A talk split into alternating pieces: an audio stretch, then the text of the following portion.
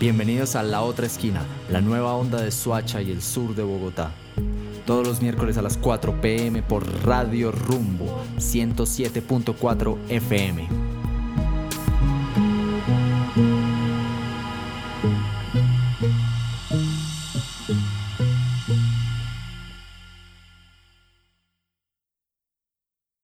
Queridos amigos, queridas amigas, muy buenas tardes, bienvenidos a La Otra Esquina Radio, el lugar en donde cada semana encontramos nuestro sur.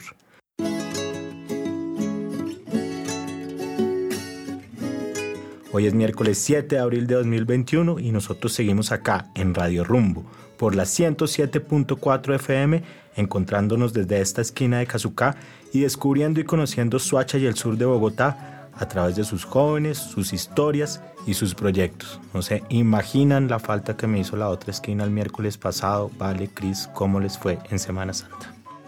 Hola Andrés, hola Cris y un saludo muy especial a todos nuestros oyentes, así recién llegados del descanso de la Semana Santa. Pero bueno, tal y como sucedió en el lanzamiento de La Otra Esquina, con nuestro primer programa que salió al aire en septiembre del año pasado, Hoy les traemos una emisión maravillosa, llena de mucho contenido musical que nos dará para recorrer una parte de la cadena montañosa y de todo ese sistema que compone la cordillera de los Andes. Porque es que los Andes es parte fundamental de nuestra identidad como colombianos y como suramericanos. Y aunque no lo crean, influyen todas nuestras actividades humanas, desde lo ecológico hasta lo económico y pues por supuesto lo cultural. Y para hablar de eso, quisimos ahondar en los múltiples universos sonoros que contemplan las músicas andinas, cuyo sentido fluye en el ADN de las identidades campesinas, indígenas, populares, comunitarias. Mejor dicho, una variedad de géneros musicales que contribuyen al reconocimiento autóctono y soberano de nuestra Abyayala. Valeria, y es que a mí esos sonidos en lo personal me conectan con mis abuelos que interiorizaban la música andina muy desde su sentir considerándola como melodías casi sagradas. Yo recuerdo sus comentarios. Eso sí, cuando había que bailarlas, se bailaban. Y yo recuerdo mucho los bambucos, pero como parte de ese nicho sonoro colombiano, también está el pasillo, los torbellinos, la guabina y seguro se me escapan muchos otros. Pero en Ecuador, por ejemplo, el San Juanito es muy tradicional y en Bolivia sí que hay un montón de ritmos folclóricos, por Dios, dependiendo de la región, claro está, como el el guayno, los caporales, el carnavalito que también se comparte en Argentina, junto con las famosas zambas. Pero bueno, ahí podría yo quedarme mencionando la diversidad de géneros, géneros andinos, por supuesto, que resuenan en el río Titicac hasta los Andes chilenos todo el día. Así que dejemos que nuestros invitados de hoy sean quienes nos cuenten un poco más sobre toda esta riqueza musical. Y no antes sin irnos con esta canción de Moque que se llama Por la Tierra.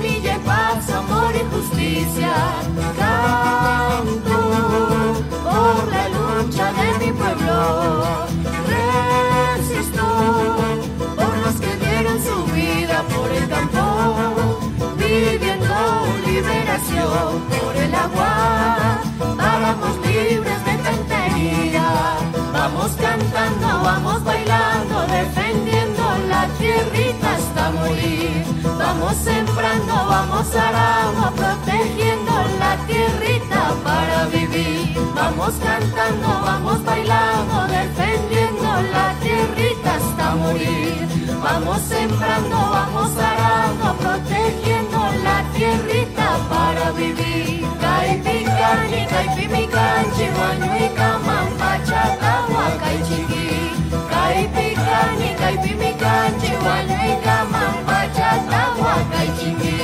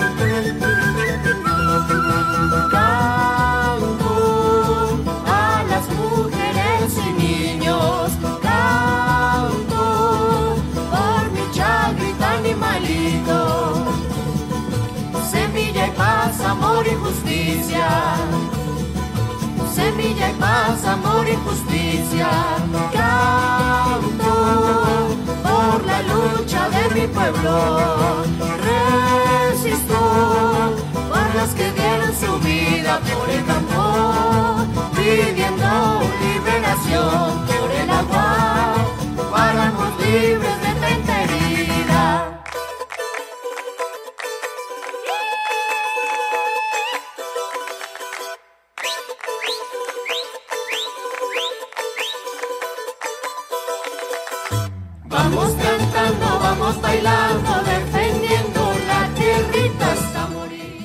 Vamos cantando, vamos bailando, defendiendo la tierrita. Qué linda esta canción por la tierra de Moque. Algún día me gustaría tener a Moque por acá en la otra esquina radio. Pronto, pronto. Sí, montémonos en ese tren que va al sur a ver si lo encontramos. Tren al sur.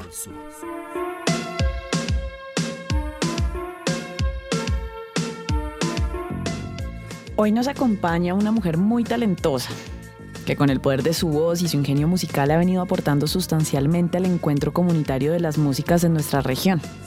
Ella es Angie López. Angie cursó el programa de músicas populares colombianas en la Academia Musical Luis A. Calvo y es integrante de la agrupación La Yunta, de música carranguera. También es cantante y percusionista. Adivina de qué, Andrés. No puedo creer que la agrupación Moque. de la agrupación Moque. Por cierto, agrupación que hace parte de nuestro amado municipio Suachuno. Así es, vale, el municipio Suachuno y Moque es una fusión musical interandina que contribuye y mantiene viva la memoria de los pueblos indígenas. Su complicidad armónica puede estar compuesta entre un fandango del Ibabura y un bambuco del altiplano cundiboyacense. Cabe resaltar que Moque hace música popular contrahegemónica y eso es lo que está plasmado en su primer disco lanzado el año pasado que han llamado Alpamanta Chamuchik, que traduce Venimos de la Tierra. Angie, un gusto tenerte por acá, bienvenida. Hola, buenas tardes, muchísimas gracias por la invitación y seguimos haciendo músicas comunitarias que hermanan a nuestros pueblos. Angie, pues precisamente, siendo la voz principal de Moque, has tenido que generar una identidad sonora para la agrupación. Y pues hablando de Alpamanta Shamunchik precisamente, eh, vale la pena decir que también has ido aprendiendo quechua, lo que me parece increíble. Que se, quisiera saber, queríamos preguntarte cómo ha sido ese proceso y bueno, también qué es lo que quieren transmitir en la letra de sus canciones. Bueno, la experiencia de, de cantar en quichua, eh, porque quechua se canta en Perú y en Bolivia, el quichua es como una rama del quechua. Eh, y hasta ahora, digamos, en Moque hemos cantado en quichua. Eh, ha sido valiosa la experiencia porque, eh, bueno, como todo, pues aprender una nueva lengua, eh, cómo se pronuncia, ser como cuidadosa en, este sentido, pues ha sido muy enriquecedor. Simón, quien es el director de Moque, eh, ha sido quien ha guiado todo este proceso, quien escribe las letras para que yo eh, pueda tener como esa memoria visual y de allí pues ya poderlas, eh, poderme aprender el texto, la letra. Entonces ha sido muy enriquecedora la experiencia. Claro, por supuesto, Angie. Y el esfuerzo organizativo de Moque eh, seguro los ha llevado a construir pedagogías colectivas alrededor de su propuesta musical. Tenemos un ejemplo de ello, es el proceso Talleres Creativos Fundación Social y Cultural. Por favor, Angie, cuéntanos cómo ha sido esta experiencia y qué aprendizajes les ha dejado. Y también, por supuesto, qué han podido aportarles a los niños, niñas y jóvenes que han participado. Bueno, el proceso de talleres creativos, eh, trabajar junto a ellos, pero más que trabajar con, junto a ellos es como ese compartir musical y de conocimientos, eh, ha sido también muy bonito. Eh, a ellos yo los conocí por medio de Simón el año pasado, precisamente hace un año antes de que empezara todo el tema de la pandemia. Ya teníamos pensado cómo trabajar con ellos para el lanzamiento del disco. Entonces empezamos a generar como unos, unas pequeñas sesiones o talleres eh, de compartir musical. Entonces Simón enseñaba eh, payas, que son unos instrumentos de viento que se usan pues, en la música andina, eh, también como un poco de charango y de mi parte yo aportaba eh, voz o técnica vocal. Eh, ha sido muy enriquecedor de parte y parte. Ellos, nosotros hemos ido a llevar como nuestra semilla musical, el conocimiento que, que tenemos y ellos nos han compartido toda su alegría, su energía, su disposición para aprender, también para colaborarnos. Entonces ha sido un tejido muy importante, tanto así que el día domingo 14 de marzo que tuvimos el concierto en, en, la iglesia del Voto Nacional, ellos nos acompañaron en Por la Tierra precisamente.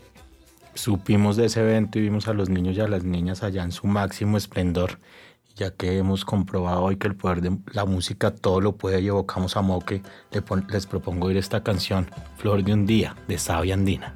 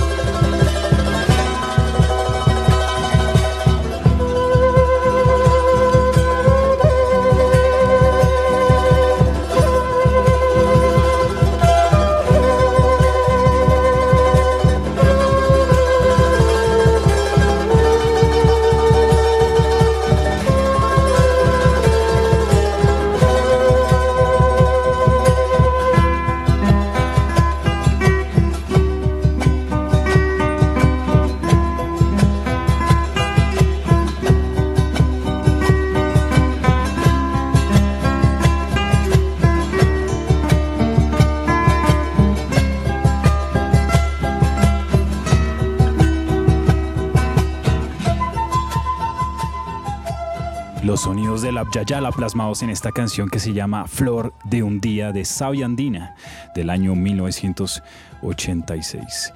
Bueno, y desde Bolivia les damos la bienvenida a uno de los grupos de música más contribuyentes al género andino, originario de Bolivia y fundado en el año 1975.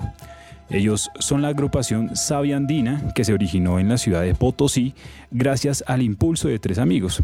Las canciones del grupo se nutren de esa savia, creando así piezas con un profundo sabor a los pueblos desaparecidos y a los altos cerros andinos, mimando con cada instrumento las melodías rurales y tradicionales de Bolivia.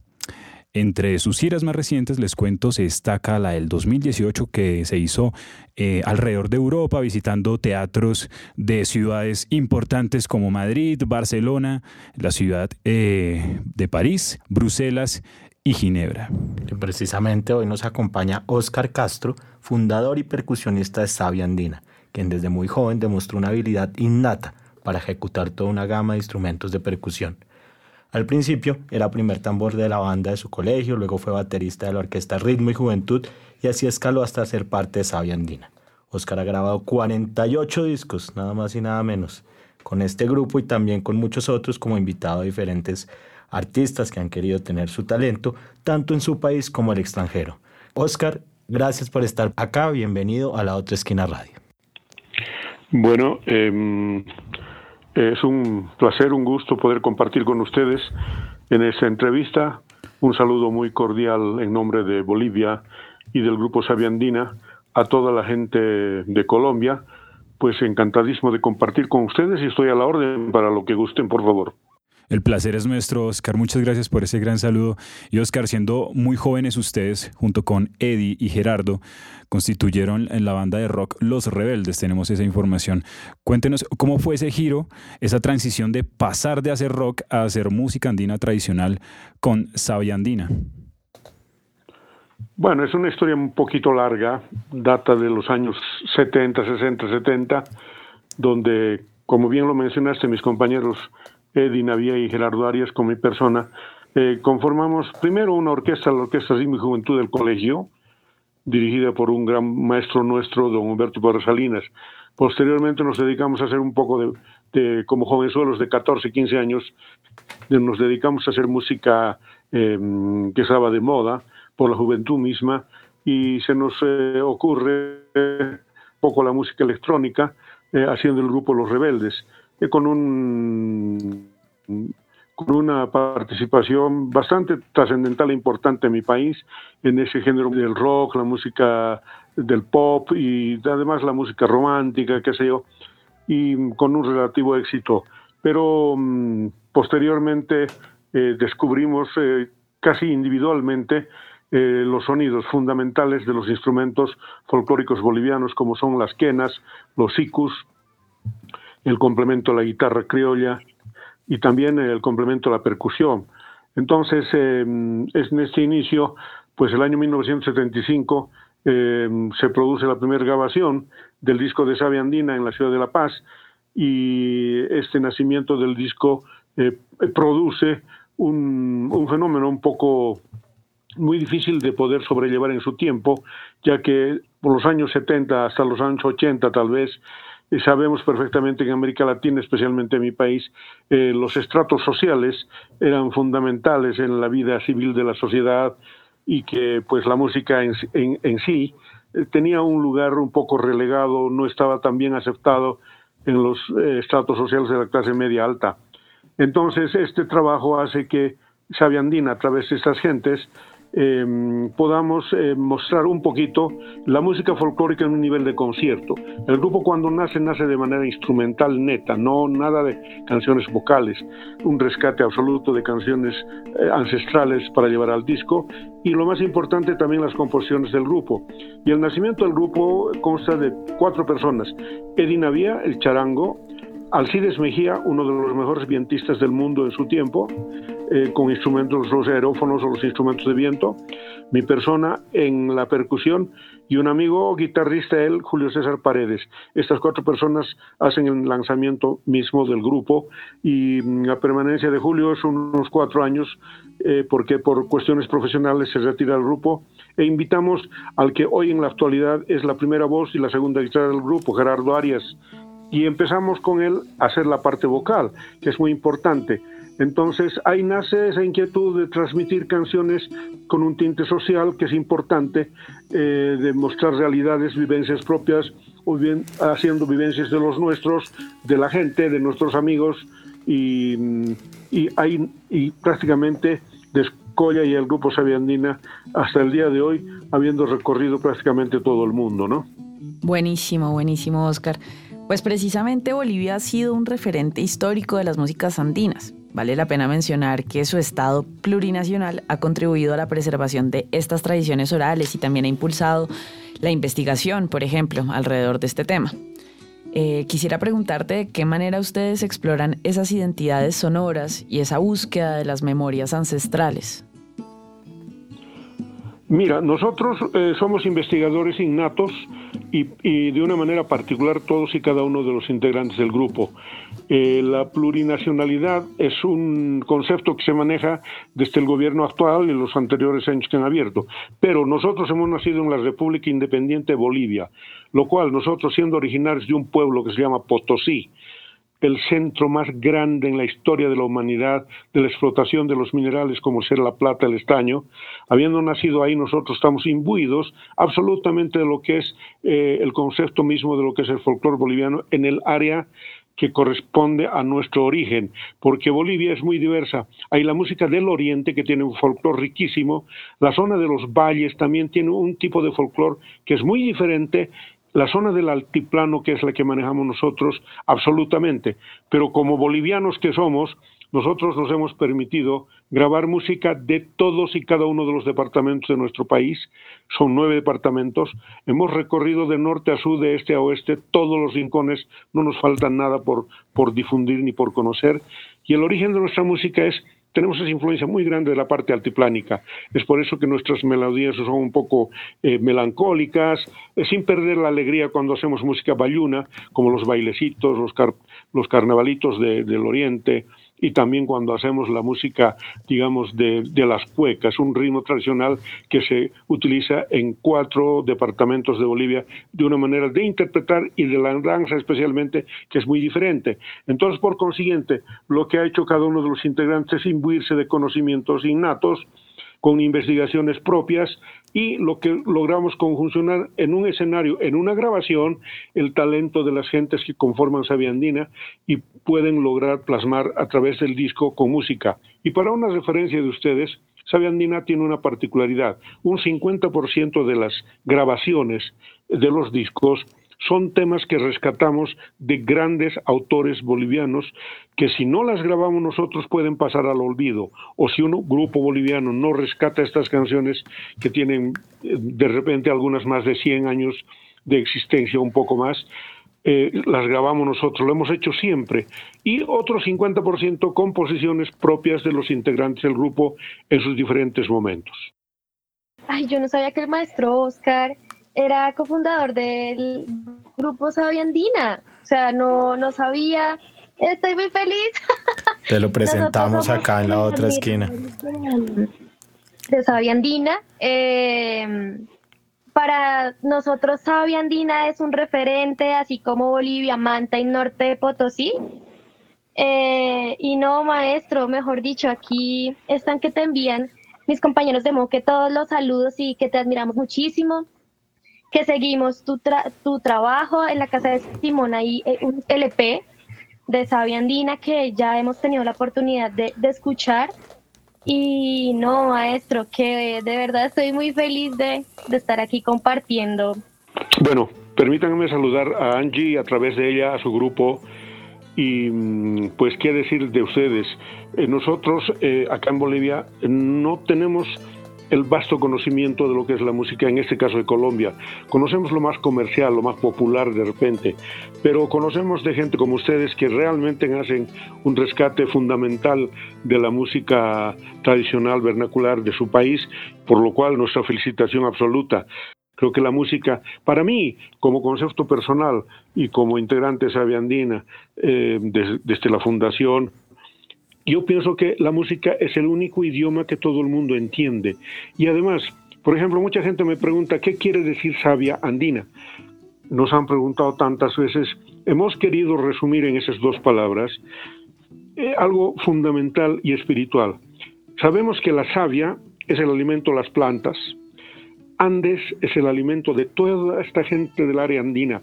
Entonces nosotros queremos ser el alimento espiritual de los Andes con nuestra música y si hemos podido llegar al corazón de una gente, un millón de gentes o lo que fuere, nos sentimos muy contentos y complacidos. No, la felicidad, la felicidad es compartida, Angie Oscar, porque precisamente esta sección de Tren al Sur lo que busca es generar esas conexiones entre lo local y los grandes invitados nacionales e internacionales. Angie Oscar, sus proyectos musicales han tenido la oportunidad de compartir saberes ancestrales, adentrándose en territorios indígenas y andinos de lucha. La agrupación de Moque, por ejemplo, fue uno de los invitados a la onceava Semana Sociocultural Álvaro Ulce Chocue, en la segunda minga de músicas tradicionales que tuvo lugar en Toribio, Cauca. Teniendo en cuenta este tipo de vivencias colectivas y populares y los elementos sociopolíticos que acompañan sus proyectos musicales, como bien mencionaba Oscar hace un momento, ¿cómo ven ustedes dos el panorama hoy de las músicas andinas? Empecemos, digamos, por Angie. Bueno, eh, vemos las músicas andinas eh, como una forma de resistencia, ¿no? Como decir, bueno, estos somos nosotros, nosotros cantamos por la comunidad, cantamos por los niños, cantamos por la vida, por la tierra, eh, por nuestra soberanía alimentaria y seguimos en esa, en esa resistencia, ¿no? Em, cantamos por el agua, por los páramos y, creo que pues ahorita el panorama es de, de, resistencia, resistencia sobre todo pues aquí en el país que pues la violencia siempre pues ha estado ahí como como, ¿no? Entonces, eh, nosotros seguimos resistiendo, cantando por nuestras comunidades, también pues eh, llevando la, la, tradición, ¿no? Cantando por la tradición, porque si bien es cierto también una de, de las propuestas o una, una propuesta de nosotros es que todos nuestros instrumentos son acústicos, no hay nada electrónico. Entonces, eh, queremos mantener como, como ese formato de, tocar los instrumentos eh, acústicos.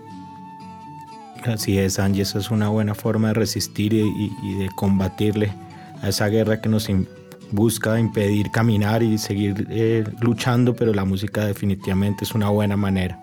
Y desde la otra esquina del barrio, Oscar, ¿cómo ves el panorama de la música andina actualmente? Mira, yo voy a dar una pequeña explicación con referencia a esto.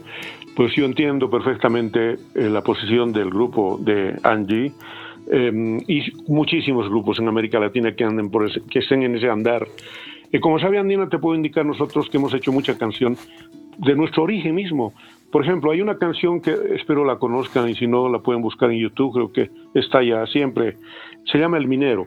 Es una canción social donde habla absolutamente de realidad, absoluta lo que es la vivencia misma de un hombre que vive en interior mina y que explota el mineral para subsistir, primero él y su familia y luego a través de su trabajo un país entero y en algún momento de la humanidad el mundo, porque Bolivia, o sea, Potosí ha sido el, el exportador más grande de plata al mundo. Europa se ha hecho rica gracias a la plata de Bolivia y la de Potosí especialmente. El minero habla de una realidad, lo que es ese hombre que sacrifica su vida y sus pulmones en el interior de la mina.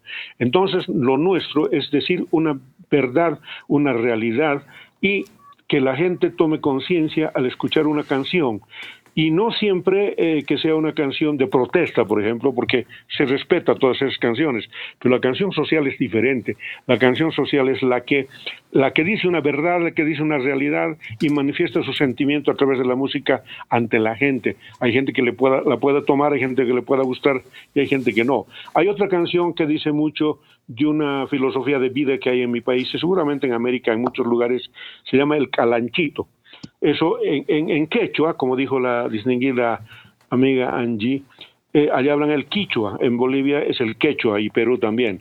En quechua, calanchito quiere decir desnudito. Pero haciendo una metáfora de esas palabras, desnudito o calanchito en Bolivia es el hijo natural que ha nacido fuera de un matrimonio.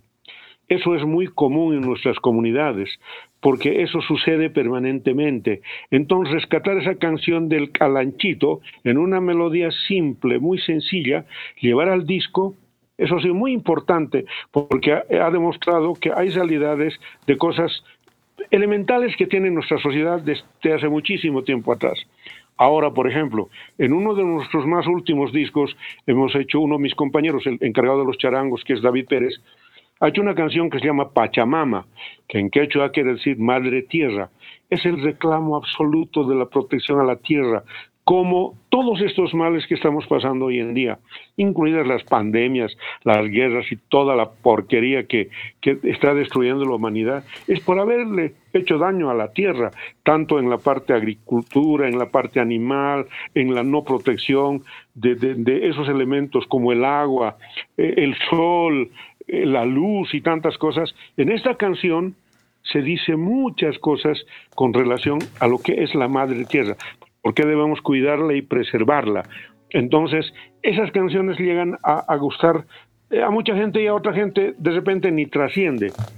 Pero el folclore es un vehículo muy importante para decir sentimientos, pensamientos y pues em, ese es el objetivo de Sabia Andina, lo hemos hecho siempre y mientras haya un poquito de tiempo lo seguiremos haciendo.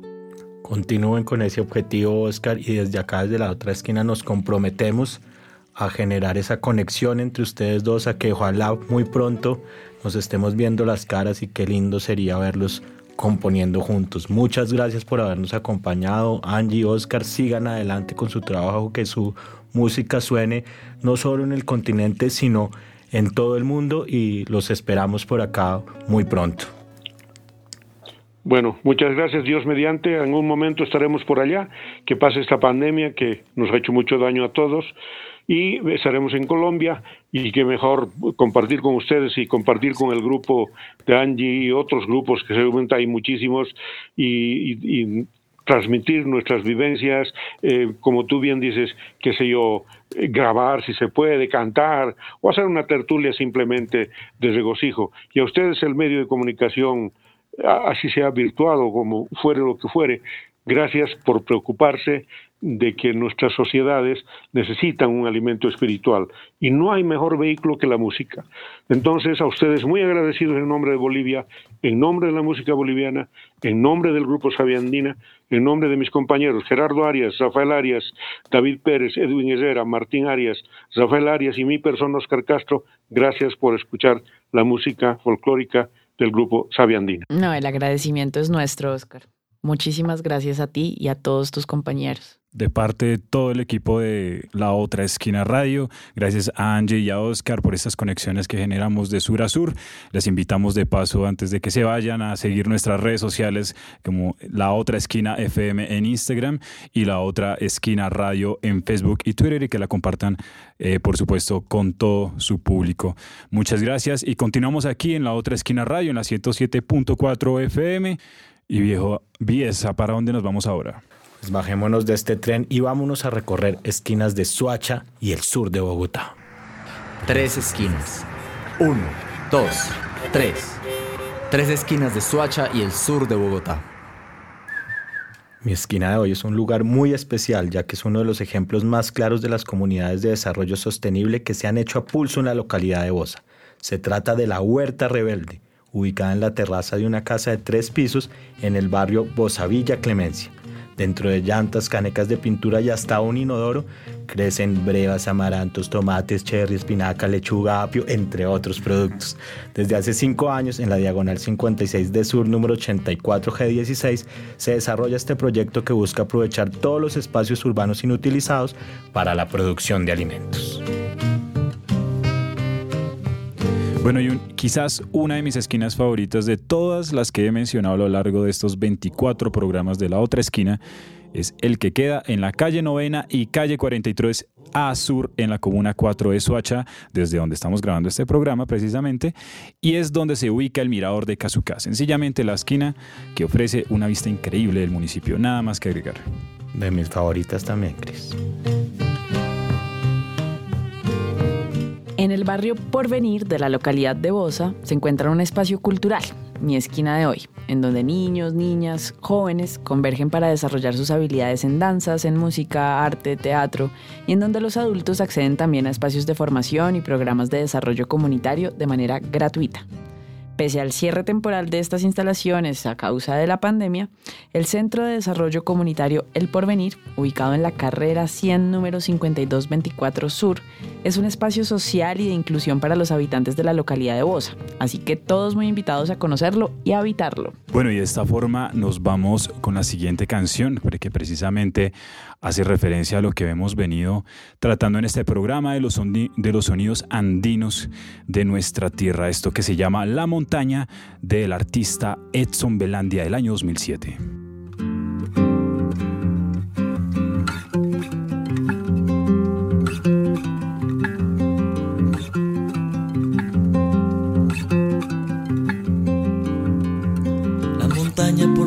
Cae el sol, camino que lleva al río, la leña que llama al fuego, canción que espanta la tempestad.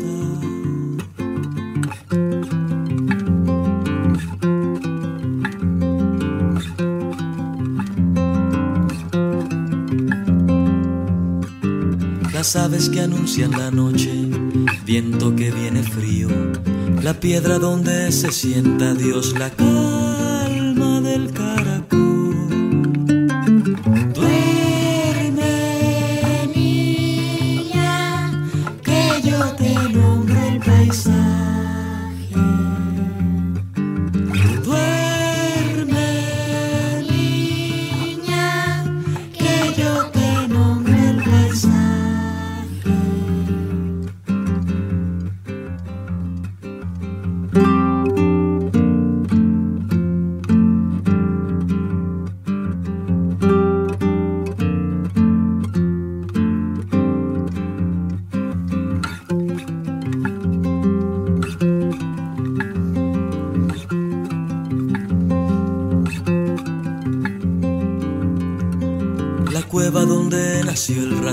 Camino que lleva al monte, el agua de los remedios, canción que arrulla la soledad.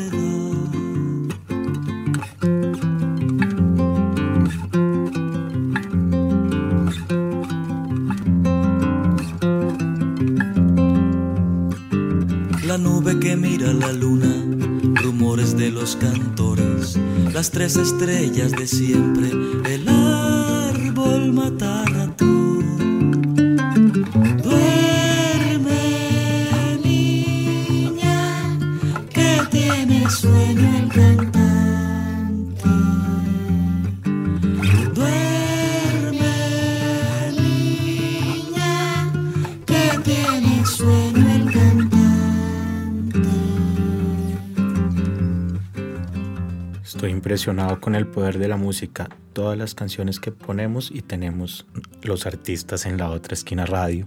Y se los digo porque hoy tenemos a un invitado que ha sabido poner en alto el valor de crear música con identidad propia, pues la suya es evidencia de los sonidos que ofrece la tierra y con ella misma ha recorrido nuestros países andinos y otros lugares mucho más lejanos, siempre llevando su inconfundible música que hemos tenido el placer de reproducir orgullosamente en este programa en más de una ocasión. Estoy hablando de Edson Belandia, guitarrista, cantante y compositor santanderiano, piedecuestano para ser más exactos, alumno del compositor y director de orquesta Blas Emilio Atortúa, quien fue uno de los directores de orquesta más sobresalientes de su generación. Edson es conocido por las múltiples facetas que ha sabido desarrollar en su música con originalidad y maestría, y es que se trata de uno de los músicos indispensables a la hora de hablar de los nuevos sonidos colombianos. Por ejemplo, y para quienes no saben, Edson creó un nuevo género musical llamado rasca, que tiene como raíces el rock y los aires tradicionales de la zona andina de nuestro país. Así es, Andrés, y cabe mencionar que también ha dejado su marca personal en algunas de las tarimas más importantes de nuestro país, como cuando se presentó en el Festival Jazz al Parque en 2011 dirigiendo a la Big Band Bogotá durante un tema usando un machete en vez de una batuta. Aunque no solo por eso, habría que mencionar también el disco lujurioso O Porno o la banda que se armó con los niños del Jardín La Ronda para publicar el disco infantil Sócrates de la canción que acabamos de escuchar en honor repartido entre el filósofo, el futbolista y las palabras esdrújulas. Todo un personaje el que nos acompaña hoy. Edson, bienvenido a la otra esquina radio. Hola, buenas tardes. ¿Cómo va todo? Muy bien, muy contentos de, de, tenerte por acá. Te cuento que venimos de charlar con dos procesos musicales de Suacha y Bolivia. Generamos una conexión muy interesante, dos agrupaciones que mantienen viva la esencia de la música andina como parte de una construcción de identidad que va más alineada a nuestro sur y algo que buscamos aquí en la otra esquina y es ir contribuyendo a ese mismo objetivo. Edson, queríamos saber cómo ves tú desde tu experiencia artística esa labor de construir identidad y cómo cala hay esto que llamas la rasca.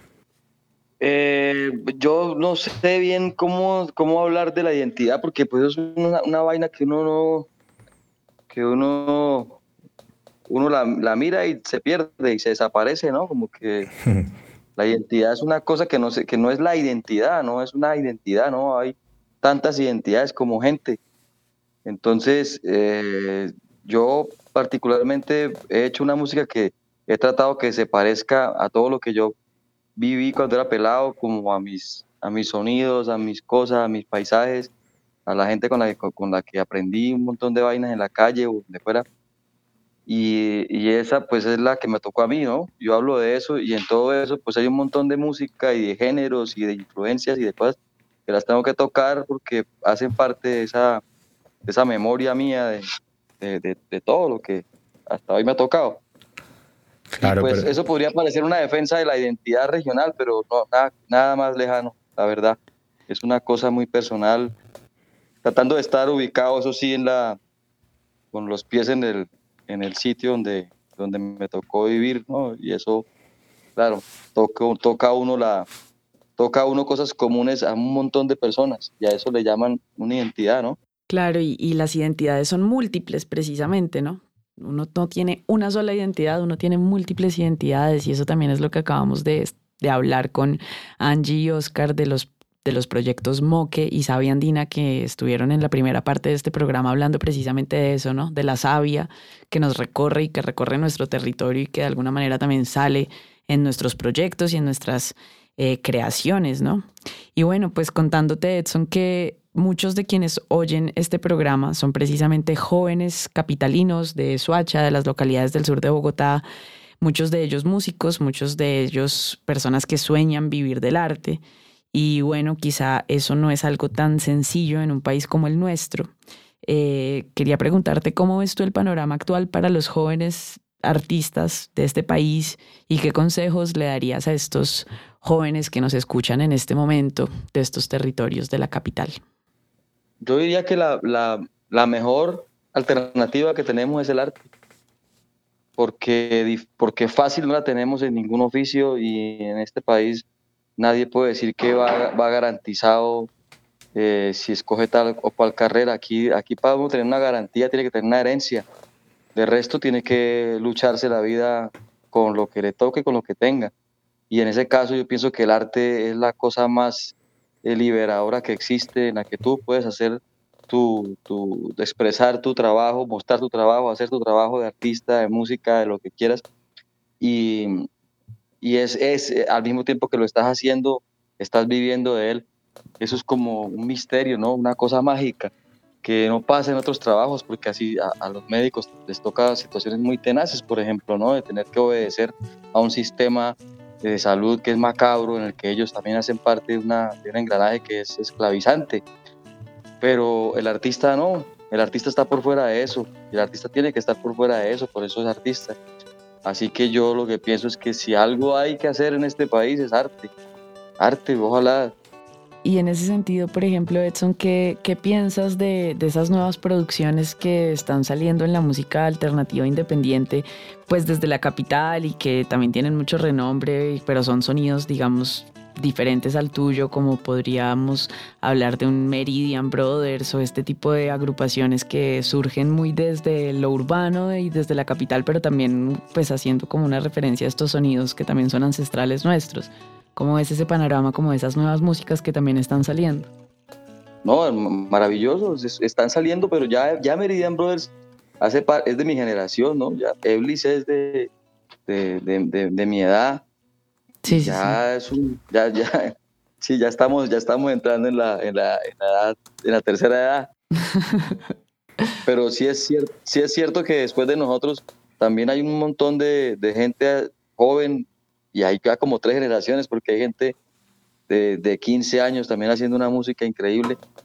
No, pues hay un montón. Yo, a mí me, encanta, me, me, fascina ver a la gente haciendo música o haciendo pintura o haciendo mural, haciendo... Eso me parece a mí que, que demuestra que, que pues, todavía, todavía queda algo de, de fuerza, de libertad en este país.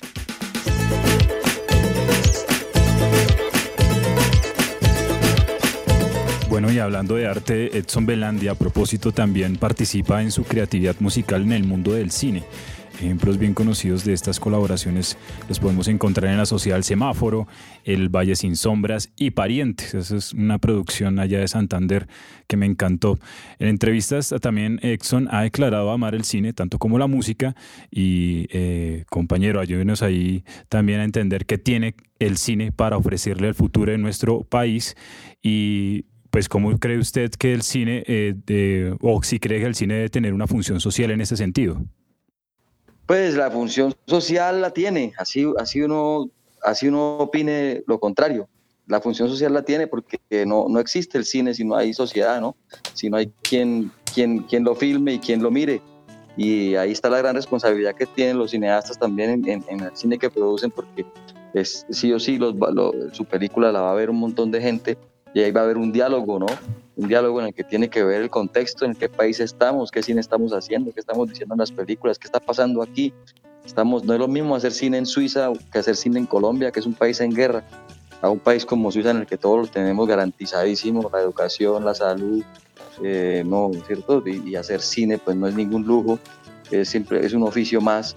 Aquí no, aquí, aquí cualquier cosa requiere un sacrificio mayor y es un país distinto por, por, eso mismo. Entonces, ¿qué películas vamos a hacer? Ese esfuerzo, ¿en qué lo vamos a, a, invertir? Es lo que siempre uno, uno, piensa del cine, ¿no? Y hay un montón de gente haciendo cine documental, cine comunitario, también cine de ficción. Las temáticas del cine colombiano han tocado siempre la, el contexto y unas mejor que, otro, que otras, pero nunca ha estado separada. Aquí el, el, el, el movimiento del documental es fuerte, es muy fuerte y es influyente incluso y llega, llega a muchas comunidades, llega lejos y trabaja con, con las comunidades. Entonces hay un trabajo enorme, enorme, enorme que ni siquiera está eh, en las carteleras, ¿no? Mucho de ese cine. Así es. También Edson. hay- y también el cine de las carteras, pues también es tremendo. También hay, hay mucha gente, hay un- todo un equipo inmenso de cineastas muy bien organizados, además, en Colombia.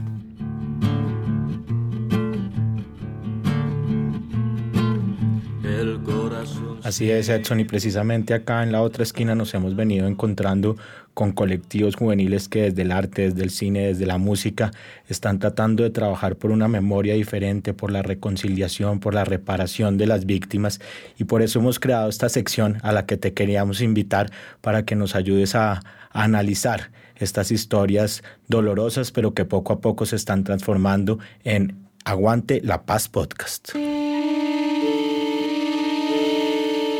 Aguante la Paz Podcast. Porque la juventud es una época innegociable de la vida. Bueno, pues no es un secreto para nadie que en el Catatumbo han confluido algunas de las historias más difíciles del conflicto armado colombiano. En el Catatumbo es el Catatumbo el que nos ha dejado imágenes tan emblemáticas como las de la silla vacía, las tomas y retomas, las pescas y bueno, mucho horror.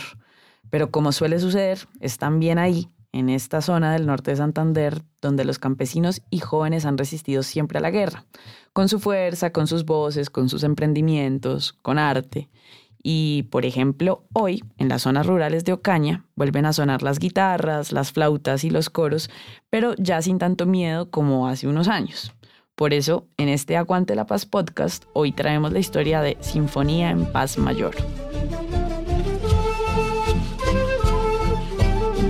Entre las casas blancas y las montañas y entre las paredes de bareque y las ventanas de madera se escucha ir de un lado a otro a los niños de Pueblo Nuevo, en la zona rural del municipio de Ocaña, en norte de Santander. Corren mientras cantan y entonan melodías con sus flautas dulces y sus tambores. Vienen de todas las veredas de la región del Catatumbo, a pie o a caballo. Los tramos son largos y pedregosos. Los vecinos saben que las clases están por empezar. Las risas y serenatas así las anuncian. Ahora pueden abrir las puertas y recibir a esos jóvenes visitantes. Ya no es como antes, cuando los caballos anunciaban que venían los paramilitares bajando de los cerros y el voceador les decía a todos que se resguardaran en sus casas. Alejandro Navarro, ingeniero, músico y creador de la Fundación Cinco Sentidos y de Sinfonía en Paz Mayor, comenzó este proyecto de música y formación primaria para niños y adolescentes hace más de cinco años, cuando vio que la guerra había dejado mudos a los habitantes. Las puertas se habían quedado cerradas y cantar a viva voz daba miedo y desconfianza. El pueblo se había acostumbrado al horror, a las malas noticias. Vivían, como se dice por ahí, en un pueblo fantasma.